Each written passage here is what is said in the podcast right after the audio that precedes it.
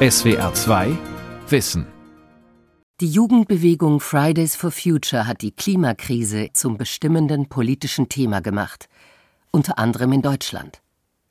In anderen Weltregionen leben die Menschen längst in einer Zukunft, die wir noch zu verhindern hoffen. Zum Beispiel in Mali. Wie die Klimakrise Konflikte in Afrika schürt. Von Bettina Rühl. Auf dem Viehmarkt der malischen Hauptstadt Bamako, im Südwesten des riesigen Landes, spielen Kinder zwischen Schafen und Kühen. Neben Strohhäufen und Futtertrögen stehen notdürftige Hütten. Dutzende Vertriebene suchen hier Zuflucht. Sie alle gehören dem Volk der Dogon an und haben als Bauern in der Landesmitte von Mali gelebt. Früher war das kleine Volk vor allem wegen seiner rituellen Maskentänze und astrologischen Kenntnisse berühmt.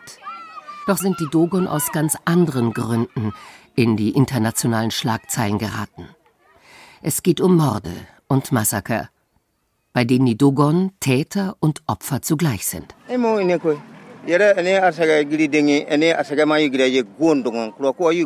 Es ist sehr schwer, die gegenwärtige Krise zu verstehen. Die Angreifer reden mal vom Heiligen Krieg, mal fordern sie Weideland für ihre Tiere. Wir wissen nicht, was sie wollen. Als wir uns immer mehr bedroht fühlten, sind wir nach Baye gefahren, in den Hauptort unserer Kommune. Wir haben dem Bürgermeister und den Stadträten unsere Lage erklärt und sie gefragt, was wir tun sollen. Aber die wissen auch nicht mehr als wir. Mahamat Guindo sitzt neben Schafen und Rindern auf dem Viehmarkt, auf einem Bettgestell aus rohem Holz. Er mag um die 80 Jahre alt sein und ist der Chef des Dogondorfes Yara.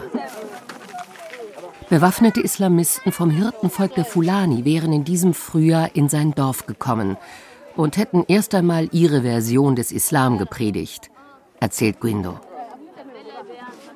Wenige Tage danach seien sie wiedergekommen, zusammen mit Nachbarn, die Mahamat Guindo gut kannte, und hätten die Dorfbewohner vertrieben oder getötet. Auch die Nachbarn waren Hirten vom Volk der Fulani. Als wir unsere Nachbarn unter den Angreifern entdeckten, wurde uns klar, dass die Religion, von der die Islamisten beim ersten Mal gesprochen hatten, nur ein Vorwand war. In Wirklichkeit geht es um unser Ackerland. Das ist auch sehr gutes Weideland.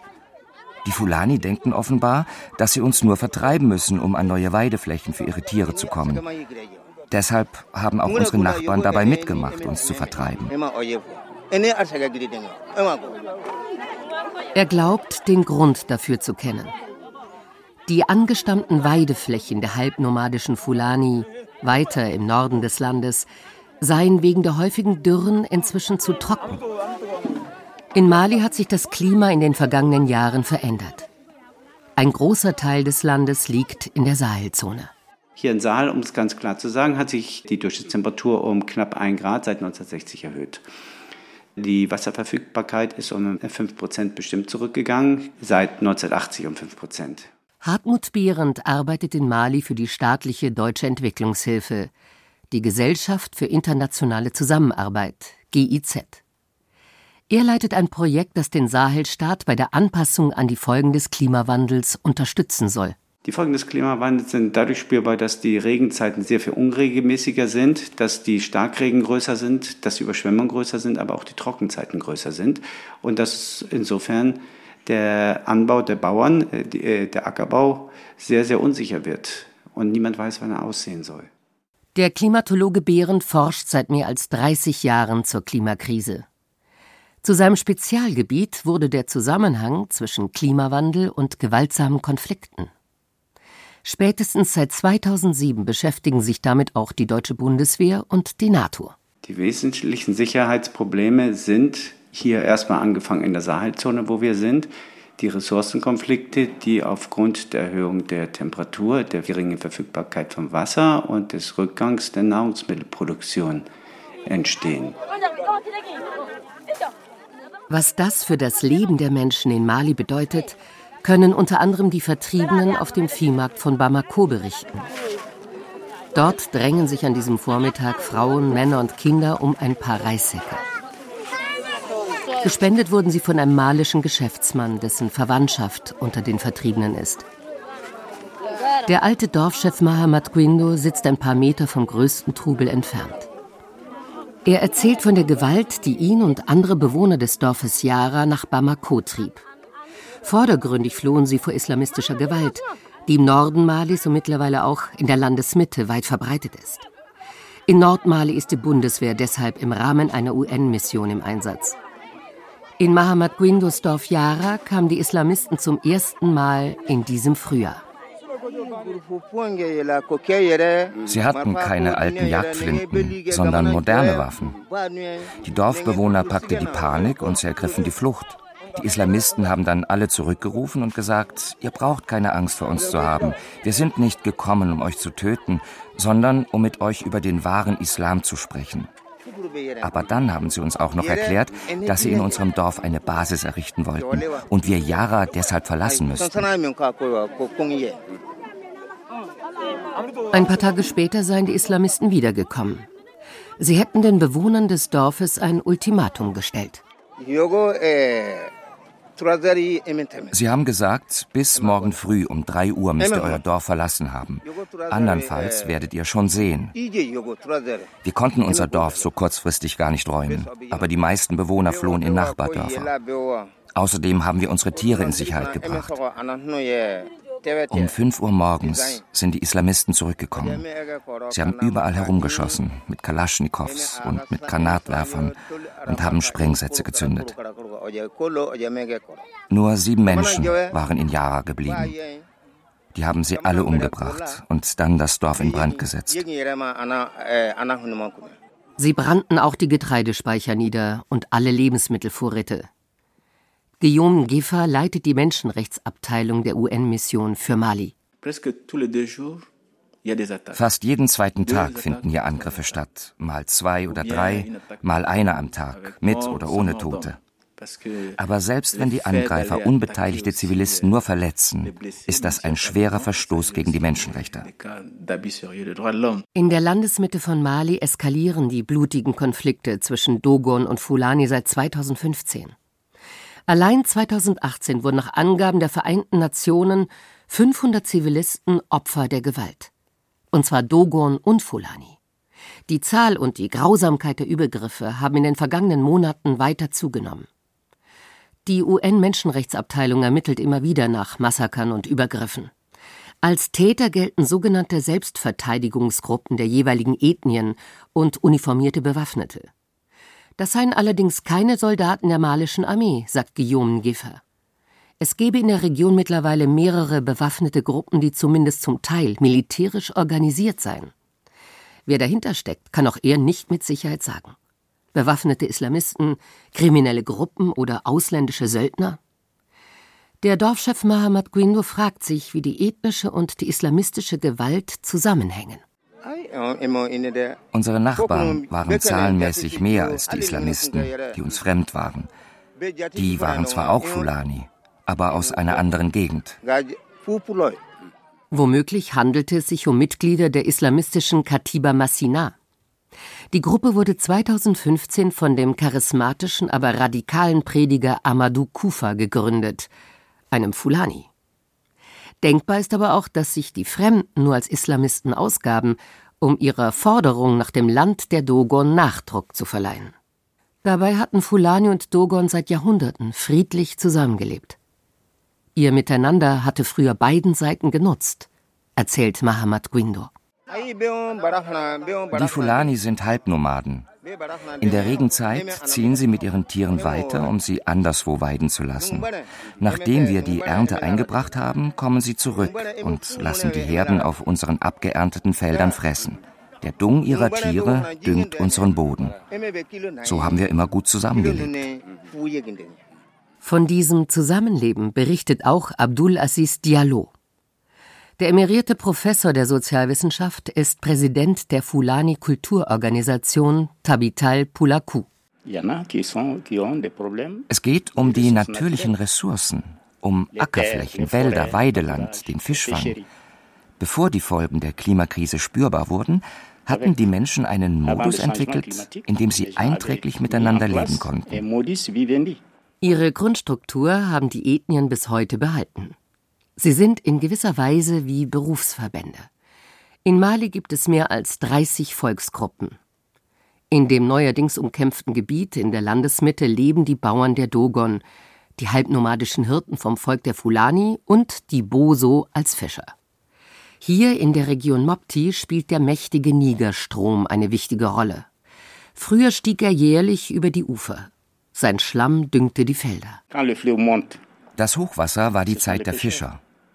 Wenn dann das Wasser wieder fiel, fanden die Hirten ideale Weideflächen für ihre Tiere. Wenn das Wasser noch weiter abgelaufen war, fingen die Bauern an, ihre Felder zu bestellen. Die Menschen nutzten das Ökosystem also in einem Rotationsprinzip. Jeder hatte Arbeit, sie lebten in Frieden und ergänzten einander. Das gibt es nicht mehr. Der Niger tritt nicht mehr über die Ufer. Außerdem ist die Bevölkerung stark gewachsen. Die Ressourcen sind heute noch knapper als früher, infolge der Klimakrise und des Bevölkerungswachstums. Beides zusammen führt dazu, dass die tradierten gemeinsamen Bewirtschaftungsmuster nicht mehr funktionieren, erklärt Baba Dakono. Er leitet das Büro des Afrikanischen Instituts für Sicherheitsstudien ISS in Bamako. Im 19. Jahrhundert sei zwischen Bauern und Hirten klar geregelt gewesen, wer das Land wann nutzen darf. Eine Weidesatzung legte fest, wann die Nomaden ihre Herden zu anderen Weidegründen treiben durften. Dadurch war geregelt, dass ihr Viehtrieb nicht in die Erntezeit der Bauern fiel. Wenn sich das nicht vermeiden ließ, mussten die Hirten mit ihren Herden festgelegte Wanderrouten nutzen, die zwischen den Feldern verliefen. Es gab also ungeschriebene Gesetze, die das Verhältnis der verschiedenen gesellschaftlichen und beruflichen Gruppen zueinander regelten und Konflikte vermieden. Durch die Klimakrise hätten sich mittlerweile aber die Regenzeiten verschoben, sagt Dakono. Jetzt kann es passieren, dass die Nomaden auf dem Rückweg von entfernten Weidegründen mit ihren Tieren überraschend mitten in einem erntereifen Feld stehen. Dazu kommt, dass die Böden mit der zunehmenden Trockenheit verarmen und die Bauern weitere Felder angelegt haben, auch auf den traditionellen Wanderrouten der Nomaden. Die Herden sind dann gezwungen, über die Felder zu laufen. Die Klimaveränderungen sind also ein wichtiger Grund für die Konflikte. Unter anderem dadurch hat sich das Verhältnis zwischen den Volksgruppen verschlechtert. Aber selbst das reiche noch nicht aus, um so blutige Konflikte zu erklären, wie sie derzeit beispielsweise die Landesmitte Malis erschütterten. Das sagt Julius Jackson von der Ernährungs- und Landwirtschaftsorganisation der Vereinten Nationen, kurz FAO. Vor allem anderen müssen wir betonen, dass kein Konflikt nur eine einzige Ursache hat. Immer spielen mehrere Gründe auf komplexe Weise zusammen. Und was den Konflikt am Ende auslöst, hängt immer vom jeweiligen Kontext ab. Im Fall von Zentralmali war es sehr vereinfachend, von religiösen Konflikten oder von ethnischen Zusammenstößen zwischen Hirten und Bauern zu reden. Schließlich gehen Hirten und Bauern nicht plötzlich aufeinander los, nur weil sie zu unterschiedlichen Ethnien gehören, betont Jackson. Wenn Ressourcen knapp werden, die Menschen vielleicht sogar in existenzielle Not geraten, steige natürlich das Konfliktpotenzial. Aber ehe die Menschen gewalttätig würden, brauche es weitere Auslöser. Und das gelte nicht nur für Mali. Vielleicht gäbe es lange, schwelende Konflikte. Vielleicht ungeklärte Fragen um Nutzungsrechte an Land, Brunnen oder Wasserstellen. And wir sehen in der Klimakrise einen Multiplikator der Bedrohung, einen Verstärker von Konflikten. Er schafft nicht unbedingt Konflikte aus dem Nichts heraus, aber er kann bestehende Spannungen und verdeckte Brüche verschärfen. Die Klimakrise kann also ein zusätzlicher Risikofaktor für Gewalt sein und Situationen eskalieren, die ohnehin auf der Kippe stehen. Wie eng der Zusammenhang zwischen Klimakrise und Konflikten ist, war unter Experten lange umstritten. Derzeit hat sich eine Einschätzung durchgesetzt, die Julius Jackson von der FAO teilt. Sie ist auch das Ergebnis einer Studie, die das Wissenschaftsjournal Nature im Juli dieses Jahres veröffentlichte. Die Autoren hatten untersucht, wie Forscher verschiedener Disziplinen den Zusammenhang zwischen klimatischen Veränderungen und Konflikten einschätzen. Ihr Fazit? Das Klima hat zweifellos Einfluss auf organisierte bewaffnete Konflikte in unterschiedlichen Ländern. Viel entscheidender sind aber andere Faktoren, darunter eine geringe sozioökonomische Entwicklung und ein schwacher Staat. Abdul Aziz Diallo von der Fulani Kulturorganisation Tabital Pulaku spitzt das noch zu. Der Kern des Problems sind das Desinteresse des Staates, seine Abwesenheit und die Korruption. Streitigkeiten gab es auch früher schon, aber auch klare Regeln für deren Schlichtung. So wurde ein Rind, das in einen bestellten Acker getrampelt war, traditionell vom Dorfchef in Gewahrsam genommen. Der Besitzer konnte es auslösen gegen eine Entschädigung für den Bauern. Auch bei Landkonflikten richteten die Dorfältesten. In der modernen malischen Gesellschaft haben sie an Einfluss verloren. Nun müssten der Staat und seine Justiz diese Rolle übernehmen, müssten Recht sprechen und so Konflikte lösen. Aber die Justiz in Mali ist ein eigenes Thema. Laut der Hilfsorganisation Transparency International ist sie besonders korrupt. In einem ohnehin durch und durch korrupten System. Deshalb werden die Probleme und die Ursachen der Konflikte nie abschließend geklärt. Die Beteiligten werden bloß narkotisiert. Die Folge? Ein weit verbreitetes Gefühl von Rechtlosigkeit und Ungerechtigkeit. Wichtige Faktoren für das Entstehen von Gewalt. Etwa 7000 Kilometer von der malischen Hauptstadt Bamako entfernt, im ostafrikanischen Kenia, steht der Bauer Paul Nyoroge vor seinem kleinen Anwesen. Der Blick des 56-Jährigen streift über die Berghänge, die hier im zentralen Hochland üppig bewachsen sind, mit Mais und Bohnen, Bananenstauden und Avocadobäumen. Die Gegend wirkt friedlich, fast idyllisch. Aber Nyoroge dreht sich um, geht zu seinem Wohnhaus und zeigt auf Einschusslöcher in der Lehmmauer. Uh, das waren Banditen. Sie haben das Tor zu meinem Grundstück beschädigt und wollten dann auch meine Haustür aufbrechen. Sie haben hier vor meinem Haus mehrere Schüsse abgefeuert und meinen Hund getötet, weil er sie angebellt hatte.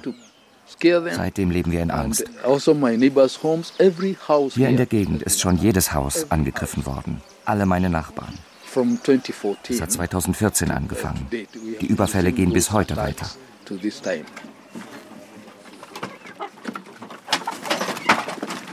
Neben dem kleinen Küchengebäude steht ein Hühnergehege. Nyoroges Frau bringt den Tieren Wasser und Futter. Das Geflügel ist das einzige Vieh, das die Familie behalten hat.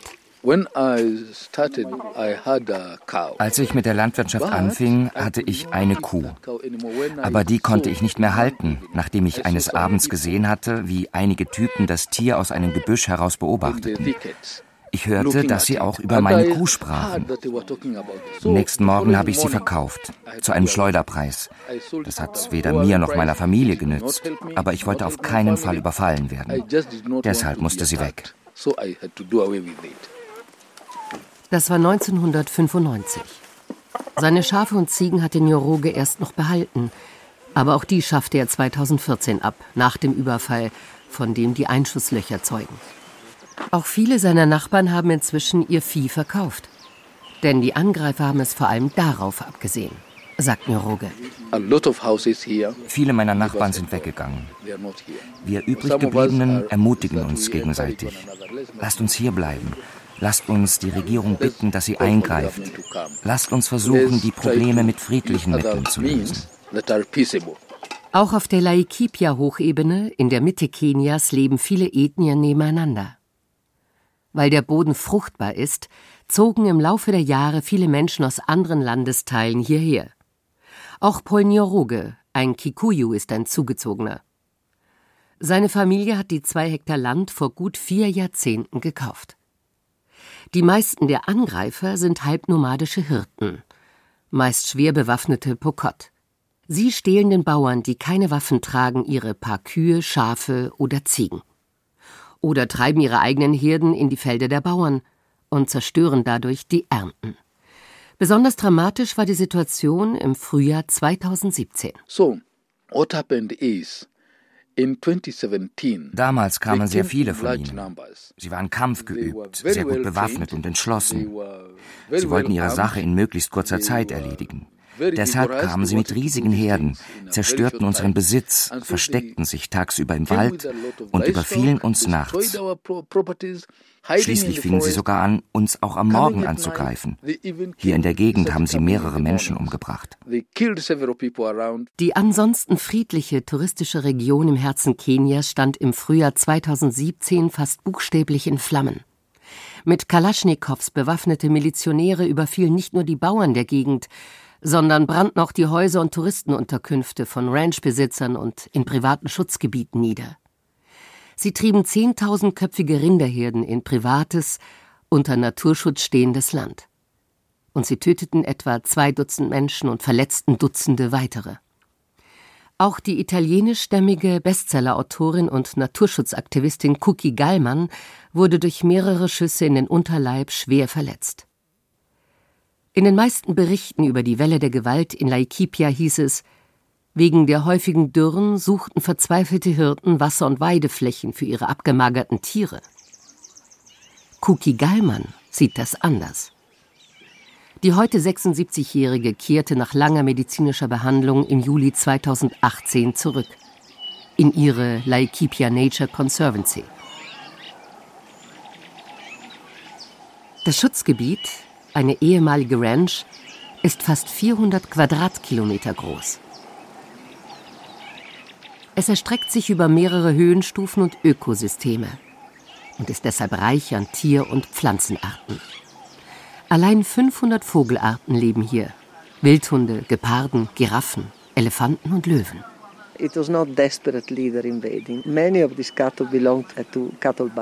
Sie haben unser Land nicht aus Verzweiflung gestürmt. Viele der Rinder, die sie hüteten, gehören Rinderbaronen. Menschen, die noch nicht einmal hier leben. In einigen Regionen verteilen die Viehbarone Schusswaffen an die jungen Männer. Die Aggressivität dieser Hirten lässt sich nicht durch Armut oder Ähnliches erklären. Bei der ganzen Geschichte ging es um etwas anderes. Im Kern ging es um Politik. Das jedenfalls ist das Fazit einer Studie, die im Mai 2017 veröffentlicht wurde. Der Titel Die Rinderbarone, politische Gewalt, Landnahme und Vertreibung in Laikipia. Der Autor zog es vor, anonym zu bleiben. Die politischen Hintermänner der Gewalt scheinen ihm offenbar so mächtig und skrupellos, dass er massive Konsequenzen befürchte, würde sein Name bekannt. Auch Sveva Gallmann, Cookies Tochter, sieht in der Politik einen der wichtigsten Faktoren dafür, dass die Lage in Laikipia 2017 derart außer Kontrolle geriet. Denn in Kenia wurde 2017 gewählt. Ein neuer Präsident, ein neues Parlament und die politischen Vertreter der Landkreise. Was 2017 passiert ist, war die perfekte Kombination von einem sehr harten Dürrejahr mit sehr aggressiven Politikern, die ihre Anhänger manipulierten. Sie forderten die Mitglieder ihrer Volksgruppen auf, privates Land zu stürmen. Alle gingen davon aus, dass die Besitzer oder Verwalter dieser Ländereien aufgeben und wegziehen würden. Die Politiker versprachen den Hirten, dass sie das Land dann bekommen würden. Das Ergebnis war, dass wir hier Rinder aus drei verschiedenen Landkreisen hatten, die zusammen viele Millionen Hektar umfassen. Alle diese Tiere waren jetzt in Laikipia auf 300.000 Hektar zusammengepfercht. Auf Land, das seit Generationen nachhaltig genutzt wurde und deshalb noch so fruchtbar ist. Wahlkampfversprechen und politische Manipulationen waren also ein wesentlicher Faktor für die Eskalation der Gewalt in Kenia. Und eine Regierung, die lange tatenlos zusah und erst viel zu spät Militär schickte, das dann durch Überreaktionen und Übergriffe gegen die Pokot die Lage zum Teil noch verschärfte. Aber die politischen Manipulationen allein reichten als Erklärung nicht aus, sagt Sveva Geimann. Auch die Klimakrise spiele eine Rolle. Die Ältesten, mit denen wir arbeiten, würden das so beschreiben. Früher gab es alle 10 oder 15 Jahre eine wirklich schwere Dürre. Und jetzt alle drei bis vier Jahre. Und ich denke, dass eine Dürre die Menschen verzweifeln lässt. Das wiederum hat zur Folge, dass es für Politiker oder andere Menschen mit einer politischen Agenda leichter ist, sie dahin zu bringen, andere Menschen anzugreifen. In Laikipia hat sich die Lage seit 2017 beruhigt. Die riesigen Herden der Rinderbarone sind abgezogen. Opfer der Gewalt sind nun vor allem die Bauern der Gegend. Menschen wie Polnir Rubel. Denn immer noch zirkulieren viel zu viele Kalaschnikows. Die Regierung hat sich nie um Entwaffnung bemüht. Aber die Gallmanns wollen die Gewalt nicht tatenlos hinnehmen. Sie sind mit den ortsansässigen Pokot im Gespräch wollen gemeinsam Regeln erarbeiten, nach denen die Hirten in Notzeiten das Gras im Schutzgebiet für ihre Herden nutzen dürfen. Nachhaltig, sodass auch der wertvolle Wildbestand überlebt. Dadurch sind die Übergriffe deutlich zurückgegangen. Eins von vielen Beispielen dafür, wie Dialog, die Zusammenarbeit mit der Bevölkerung und die kluge Nutzung des Landes die Ausmaße von Konflikten vermindern können auch in Dürrezeiten. Und das erlaubt Hoffnung. Nicht nur in Kenia, sondern auch in Mali und anderen Regionen, die von der Klimaveränderung besonders betroffen sind. Trotzdem bleibt Julius Jackson von der FAO vorsichtig. Wie Klima und Konflikt genau zusammenhängen, bleibt ungewiss. Trotzdem gehen wir gegenwärtig davon aus, dass auch das Risiko künftiger Konflikte steigt, wenn sich das Klima weiter so stark verändert, wie sich das abzeichnet. Denn es ist ja davon auszugehen, dass auch in Zukunft andere Faktoren mit hineinspielen werden. So wird es ja voraussichtlich auch in Zukunft Regierungen geben, die Teile der Bevölkerung vernachlässigen.